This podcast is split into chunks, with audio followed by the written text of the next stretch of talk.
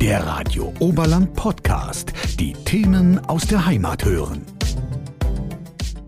Perfekte Körper, ausgewogene Ernährung und täglicher Sport. Das wird uns allen immer mehr Tag für Tag auf Social Media vorgelebt. Und vor allem für junge Menschen kann das einen enormen Druck bedeuten. Und nicht nur das. Es kann auch in die Essstörung treiben.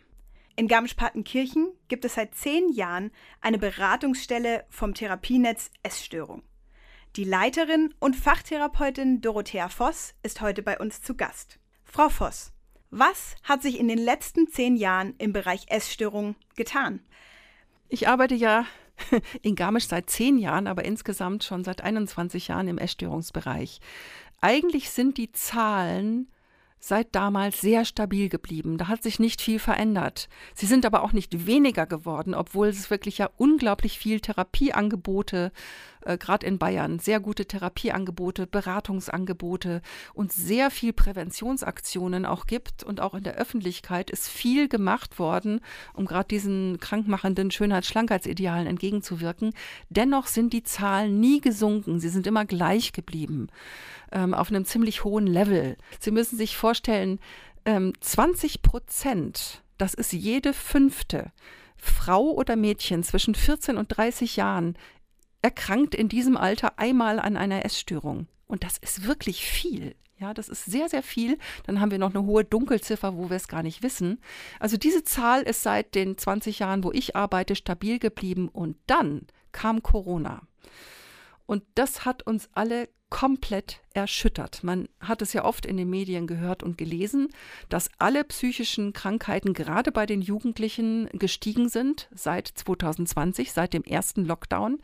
Und die Essstörungen werden tatsächlich auch immer wieder mit erwähnt. Und ich kann nur sagen, ähm, aus eigener Erfahrung und aus dem, was meine Kolleginnen, die in all unseren anderen Stellen arbeiten, mir rückgemeldet haben, es ist äh, wir sind überrollt worden von neu erkrankten anorektischen, also magersüchtigen Teenagern, vor allen Dingen von Mädchen.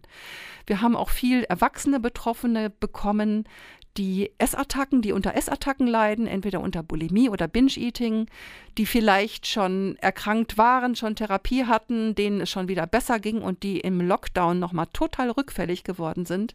Wir haben neu erkrankte Erwachsene bekommen, die im Lockdown zum, zum Überessen, äh, zu Essattacken gegriffen haben. Aber vor allen Dingen sind in der Zeit die magersüchtigen weiblichen Teenager ähm, in der Statistik sowas von äh, gestiegen und Gleichzeitig äh, wurde es viel schwieriger, die in Therapie zu vermitteln, weil die Kliniken haben erstmal zugemacht im ersten Lockdown. Die Psychotherapeuten waren total überlaufen. Wir hatten unglaublich Probleme, diese Masse an erkrankten Teenagern wirklich zeitnah in Therapie zu vermitteln. Sie haben ja jetzt schon einige angeschnitten und einige Beispiele gebracht. Wenn man mhm. an Essstörung denkt, dann denkt man ja oft an Magersucht oder mhm. vielleicht an Bulimie. Aber mhm. was für Formen von Essstörungen gibt es denn eigentlich überhaupt und wie kann man mhm. die vielleicht erkennen? Also, wir haben bei Essstörungen die Klasse, zunächst einmal die klassischen drei, ja, die jeder so mehr oder weniger kennt und die einem sofort einfallen. Das ist die Magersucht, das ist die Bulimie, das äh, ist die Esssucht. Wobei die Esssucht nochmal sehr speziell ist. Bei Esssucht reden wir meistens von Essattacken, die dann früher oder später zu einem Übergewicht in eine Adipositas führen. Es gibt aber noch viel, viel mehr Essstörungen. Das ist den meisten Leuten nicht bewusst. Selbst den Betroffenen, die zu uns in die Beratung kommen, die sind dann manchmal ganz zögerlich und sind sich gar nicht sicher, ob sie denn überhaupt eine Essstörung haben, weil sie finden sich im Internet, in den Beschreibungen, in der Literatur nicht wieder. Und aber 65 Prozent aller aller Essstörungen sind atypisch. Atypisch heißt, die passen nicht in diese drei typischen Schubladen Anorexie, Bulimie, Esssucht hinein. Ähm, das sind Betroffene, bei denen sich alles ums Essen dreht, die schwer unter diesem Thema Essen, Nicht-Essen, Gewicht leiden, ja ähm, die aber vielleicht körperlich jetzt äh, keine schweren Folgeschäden haben, die jetzt nicht erbrechen, keine Essattacken haben, auch nicht krass hungern, aber die vielleicht immer wieder Diäten machen oder dann immer wieder doch die Kontrolle verlieren, sich schämen, wütend auf sich selber sind. Ja, wir, wir haben äh, atypische Essgestörte, die sich bestimmte Sachen überhaupt nicht essen trauen, weil sie so Angst vor kalorigem Essen haben, die, wo, wo das so weit gehen kann, dass die nie zu Einladungen gehen, dass sie bei einer Einladung zu einer Hochzeit äh, Wochen vorher Panikattacken haben, weil sie Angst haben, was es da für Essen geben wird. Das sind alles auch Essstörungen. Und sind diese Essstörungen auch in den 20 Prozent so enthalten oder gehört mhm. viel davon zu der Dunkelziffer? Ja, Ganz genau, Sie haben recht, diese 20 Prozent sind die typischen Essstörungen. Das sind die, die erkannt werden, die, äh, die auftauchen in den Behandlungen, also bei Ärzten, Kliniken, Psychologen.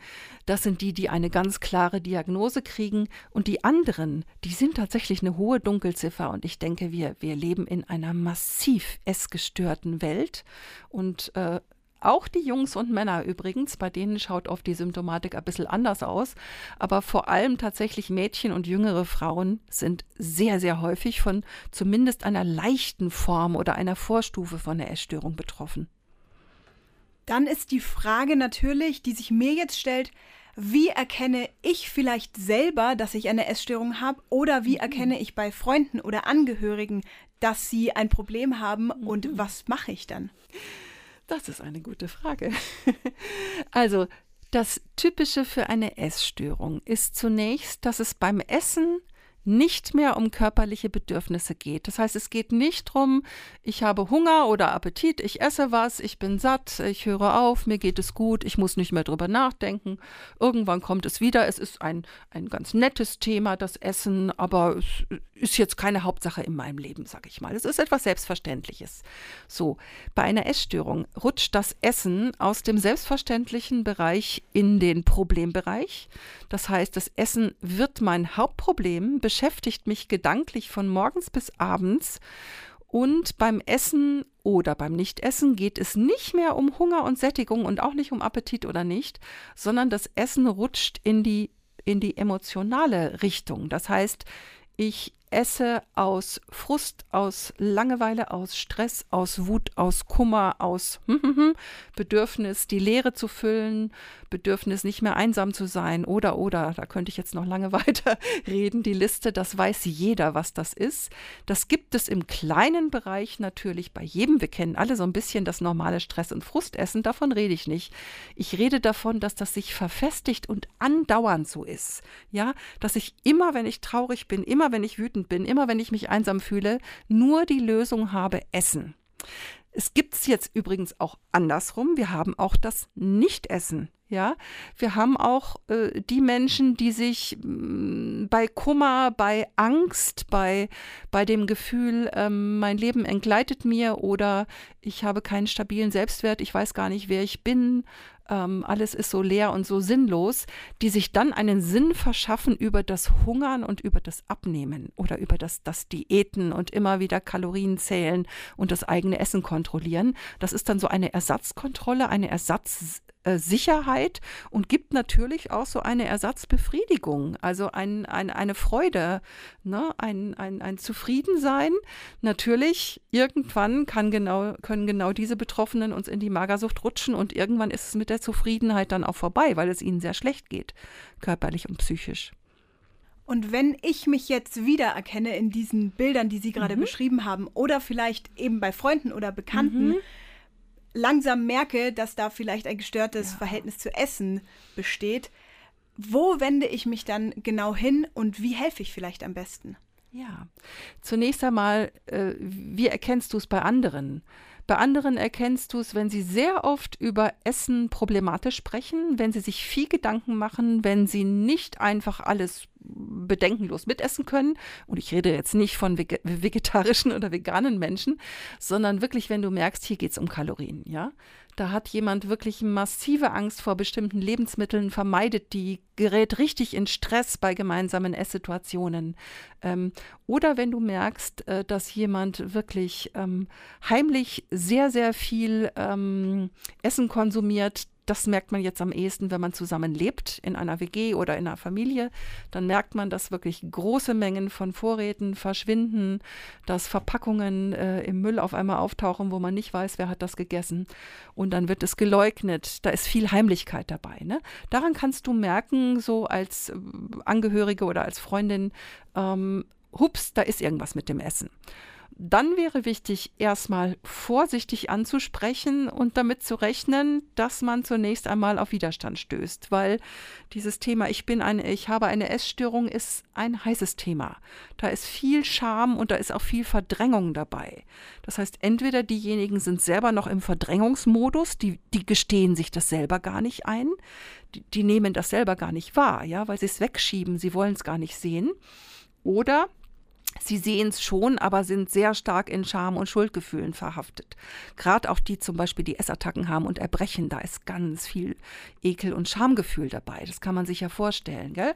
Also vorsichtig ansprechen, wenn man erstmal abgeschmettert wird, äh, nicht böse werden, abwarten, Geduld haben und nach einer Weile mal wieder vorsichtig ansprechen. Und ein Zauberwort ist, ich mache mir Sorgen um dich. also nicht so sehr die Du-Botschaften wie du hast doch so ein gestörtes Essverhalten, mit dir stimmt doch was nicht, äh, was spinnst du denn darum mit dem Essen, das ist doch total krank kann sich jetzt jeder vorstellen, gell? Das wäre verkehrt. Sondern, Mensch, ich mache mir Sorgen um dich, mir ist aufgefallen, ne, je nachdem, was einem aufgefallen ist, wirklich aufzählen, sagen, ich wüsste da was, so. Ähm, das ist ganz toll, wenn man schon was im, im Ärmel hat, wo man sagen kann, ich wüsste da was, soll ich da nicht mal mit dir hingehen?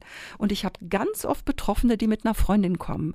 Oft auch, dass die Freundin den Termin sogar ausmacht, weil Betroffene haben oft so Angst vor diesem ersten Termin schon alleine anzurufen und einen Termin auszumachen. Wobei, hey, man kann den auch online ausmachen. Ne? Du kannst, wenn du über unsere Webseite gehst, Therapienetz Essstörung googeln, Webseite öffnen, steht da ein Link zu einem wunderschönen Online-Kalender. Da kann man sogar online Termine buchen. Das erspart die Angst vor dem Anrufen. so, also äh, Freunde, Freundinnen oder Angehörige können helfen, den Termin auszumachen können zum Termin begleiten, auch ganz wichtig, weil Betroffene alleine, die haben sonst manchmal einen Termin und trauen sich dann doch nicht kommen. Das ist ganz toll, wenn jemand mitkommt und ich habe auch oft gerade Jugendliche, die gerne möchten, dass die Freundin oder die Schwester oder was weiß ich, der Partner wirklich mit drin sitzt. Ja, und wirklich die scheuen sich dann gar nicht, obwohl das ja sehr persönlich ist, so intime Dinge von sich zu erzählen und da sitzt jemand, eine Vertrauensperson neben ihnen. Das macht ihnen oft weniger Angst, als dieses erste Gespräch unter vier Augen zu führen. Und das bieten wir natürlich sehr gerne an. Das heißt, ähm, es gibt eigentlich überall, im, natürlich im Oberland, aber auch in ganz Deutschland, gibt es so etwas Ähnliches wie das Therapienetz Essstörung, wo man sich hinwenden kann. Nein, das gibt es eben nicht. Das ist das Problem. Ja? Wir bieten vom Therapienetz Essstörung auch deutschlandweit Telefonberatung und E-Mail-Beratung an und haben ständig das Problem, Leuten, die irgendwo wohnen, gerade in ländlichen Gebieten ist es sehr, sehr schwierig, aber auch zum Beispiel in den neuen Bundesländern, da gibt es nur in Berlin eine Stelle und ansonsten kannst du das vergessen. Ja, da gibt es nichts. Ja?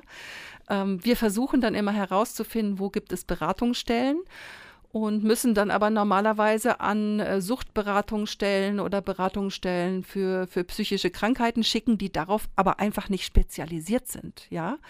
Ähm, aber diese, diese wirklich speziellen Stellen, die sich mit dem sehr, sehr eigenen Thema Essstörungen auskennen und nur darauf spezialisiert sind, die haben wir, wie gesagt, nur in Frankfurt, Stuttgart, Berlin, Hamburg, München und im Bezirk Oberbayern, inzwischen an relativ vielen äh, Orten. Denn nachdem wir vor zehn Jahren hier in Garmisch unsere Eröffnungsfeier hatten, war das wie so ein Türöffner. Ähm, da war der Herr Mederer, der Bezirkstagspräsident, war dann auch hier zu unserer Eröffnungsfeier, als die Beratungsstelle schon ein paar Monate lief.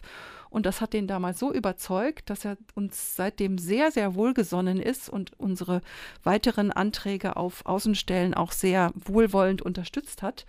Und wir haben jetzt Außenstellen in Erding, in Rosenheim, in Ingolstadt, ähm, in, in Landsberg am Lech, in Bad Reichenhall. Also wir haben inzwischen wirklich so ein Netz aufgebaut an Beratungsstellen, sodass normal, wenn uns jemand aus dem Bezirk Oberbayern anruft, wir dann schauen, wo wohnen die und äh, die dann in ihre sozusagen ortsnahe Beratungsstelle vermitteln können.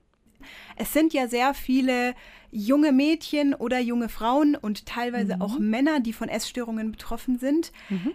Dementsprechend stellt sich natürlich vielen, die das vielleicht auch selber nutzen, die Frage, was für eine Rolle spielt denn Social Media in der ganzen Thematik? Denn mhm. wo sind wir so viel konfrontiert wie auf Social Media mit perfekten Körpern? Ja. Ist es tatsächlich ja. so, wie man sich ja eigentlich schon denken mhm. könnte, mhm. dass das ein Grundproblem mhm. ist, warum es so viele Essstörungen gibt? Ja. Die Social Media haben andere Medien abgelöst. Ich finde das sehr spannend, weil ich ja tatsächlich seit über 20 Jahren in dem Bereich arbeite und äh, damals ging es um Frauenzeitschriften und es ging um Werbeposter, also die großen Plakate ne, von H&M und C&A und so, die in München überall rumhingen mit diesen wahnsinnig dünnen Körpern, die natürlich bildbearbeitet waren. Und in den letzten, das hat sich in den letzten Jahren dann absolut verschoben hin zu Facebook, Instagram, TikTok, die ganzen ähm, Social Media. Ach so, ja, Fernsehen. Wir hatten damals noch Fernsehen. Germany's Next Topmodel war ein heißes Thema, wo viel gelaufen ist, viel Protest auch. Ne?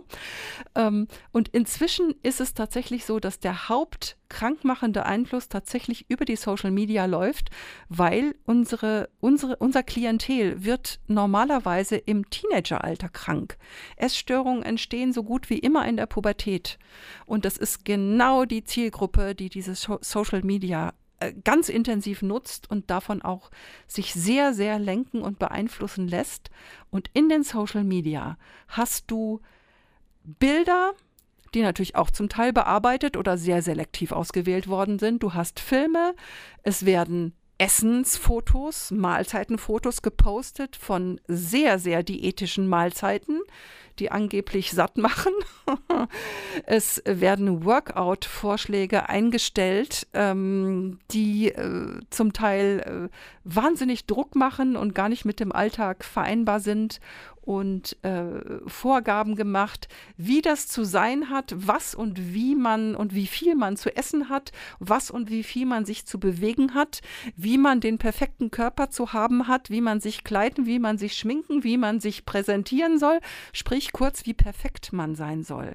Und dieses, die anderen sind so perfekt, was ja in diesen äh, Kanälen wirklich zelebriert wird, ohne Ende. Das macht den, das perfekte Bild, ja. Und die Wirklichkeit dahinter sieht ja ganz anders aus. Aber das sieht man natürlich nicht. Du siehst nur das, was da gepostet wird. Äh, ne? Und die Jugendlichen, die stehen unter einem Mordsdruck. Auch, auch erwachsene, jüngere Frauen, die das viel schauen, stehen unter einem furchtbaren Druck, weil wir alle vergleichen uns natürlich. Das ist menschlich. Menschen vergleichen sich.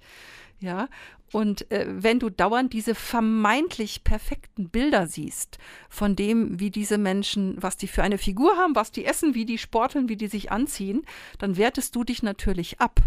Und das Einzige, wie du aus dieser Selbstabwertung rauskommen kannst, ist, wenn du versuchst, denen nachzueifern und es auch so machen. Und dann haben wir es dann geraten uns die Mädchen tatsächlich in Diäten, indem sie versuchen, auch nur diese kohlehydratfreien Mahlzeiten zu essen mit ganz viel Protein und Gemüse und überhaupt keine Kohlehydrate, was sofort Heißhunger auslöst. Oder wir haben die Jugendlichen, die vor allem in den Lockdowns ging das so richtig los, die sich ihre Workout-Gurus gesucht haben im Internet und wirklich akribisch auf die Minute pro Tag diese vorgegebenen Workouts äh, durchgezogen haben und dann richtig sportsüchtig geworden sind. Also die Social Media sind tatsächlich inzwischen unser hauptkrankmachender Faktor, würde ich sagen. Die Frage ist dann natürlich nur, können Jugendliche und junge Menschen überhaupt mhm. vermeiden, auf Social Media zu sein? Oder ist das ein Therapieansatz, wenn man erkennt, jemand hat eine Störung, dass man sagt, treib dich nicht mehr auf Social Media rum? Es ist ein Therapieansatz, nicht zu sagen, tu es nicht mehr, sondern es kritisch zu hinterfragen und mit ihnen selber herauszuarbeiten, was es mit ihnen macht, ja. Und ich habe, so, so wie ich vor 20 Jahren äh, Klientinnen erlebt habe in der Beratungsstelle, die zu mir gesagt haben, ich kaufe mir keine Frauenzeitschrift mehr, das macht mich krank, wenn ich die durchblättere, so habe ich heute Mädchen und Frauen, die mir sagen, den und den Kanal schaue ich nicht mehr an. Ich hatte sogar welche, die gesagt haben, ich habe Instagram gelöscht. Ich gehe da überhaupt nicht mehr rein. Es ist für mich so gefährlich. Und das müssen die aber von selber beschließen. Du kannst ihnen das nicht verbieten. Sie müssen es selber kapieren. Und wenn sie den Entschluss fassen, dann finde ich das ganz genial, ja. Haben Sie vielleicht äh, zum Abschluss noch ein paar Worte, die Sie gerne sagen würden für Leute, die das jetzt hören, die sich vielleicht angesprochen fühlen, die selber Probleme haben oder vielleicht denken, sie haben eine Essstörung? Also, wenn jemand äh, Zweifel hat, oder so eine leichte Vermutung, vielleicht habe ich ja selber auch eine Essstörung, dann würde ich ganz herzlich einladen, sich an uns zu wenden. Es gibt bei uns auch die Möglichkeit, erstmal nur eine kürzere Telefonberatung zu machen, um das abzuklopfen, wenn jemand vor einem persönlichen Termin noch zurückschreckt. Man kann auch einfach mal eine E-Mail uns schreiben, das machen wir auch. Telefon- und E-Mail-Beratung wären also zunächst ganz niedrigschwellige, einfache kleine Zugänge, um einfach mal eine Rückmeldung zu bekommen. Meistens stellt sich dann ja dabei doch heraus, dass es Sinn machen würde, zu einer persönlichen Beratung zu kommen. Und dann kann man eben schauen, ne? alle aus Garmisch-Partenkirchen wären halt bei mir richtig. In Weilheim ist dann unsere nächste Stelle. Ne? In, in Rosenheim haben wir auch eine und so weiter in München. Ähm, dann kann man wirklich einen persönlichen Beratungstermin machen und dann in einem oder mehreren Gesprächen wirklich schauen, was ist mit mir los, wie ist das einzuschätzen, was habe ich denn, was steckt denn dahinter, ja, warum habe ich das denn, warum mache ich das? Ähm, und dann klären wir das wirklich ganz genau ab im Beratungsgespräch, auch was, was möchtest du denn ändern, was ist dein Wunsch? Und dann schauen wir eben, was gibt es für Unterstützung, was kann das Therapienetz Essstörung selber dir anbieten. Wir haben zum Beispiel Ernährungsberatung, wir haben Gruppen, wir haben ein sogenanntes betreutes Einzelwohnen. Oder was können wir dir für, für gute Adressen sagen? ähm, wo wir wirklich wissen, wenn du da hingehst, die kennen sich aus und da bist du gut aufgehoben. Das wären jetzt ambulante Psychotherapeuten, das wären Tagkliniken, Wohngruppen oder Kliniken für Essstörungen. Was für mich jetzt tatsächlich noch so ein bisschen mit dazugehört, was ich jetzt aus dem Gespräch auch mitgenommen habe, vielleicht ist hm. dieses, traut euch drüber zu reden, weil ihr seid definitiv nicht allein, oder? Ja, definitiv. Also man sollte nicht um dieses Thema wie die Katze um den heißen Brei rumschleichen. Wir haben so viele Menschen, die mit Essen ein Problem haben. Und wenn, wenn ein Mensch anfängt, darüber zu sprechen, Meistens stellst du fest, aha, du wirst verstanden, der, die andere hat entweder so eine Phase selber schon mal erlebt oder hat selber Probleme oder kennt jemand sehr gut, wer Probleme hat. Du bist sofort im Gespräch drin. Man muss sich wirklich nicht fürchten. Essstörungen sind nichts äh, Krankes oder, oder Außergewöhnliches oder Seltsames. Die sind, man, man müsste jetzt fast schon sagen, sie sind fast schon normal in dem Sinne, es gibt sie so häufig. Ja, es gibt sie wirklich häufig. Lasst uns drüber drüber sprechen, ja, lasst uns diese, diesen Geheimnisdeckel aufmachen.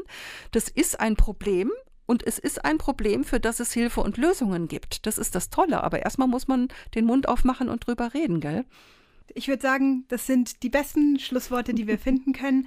Vielen Dank, Frau Voss, für das Gespräch. Sehr gerne. Radio Oberland. So klingt meine Heimat.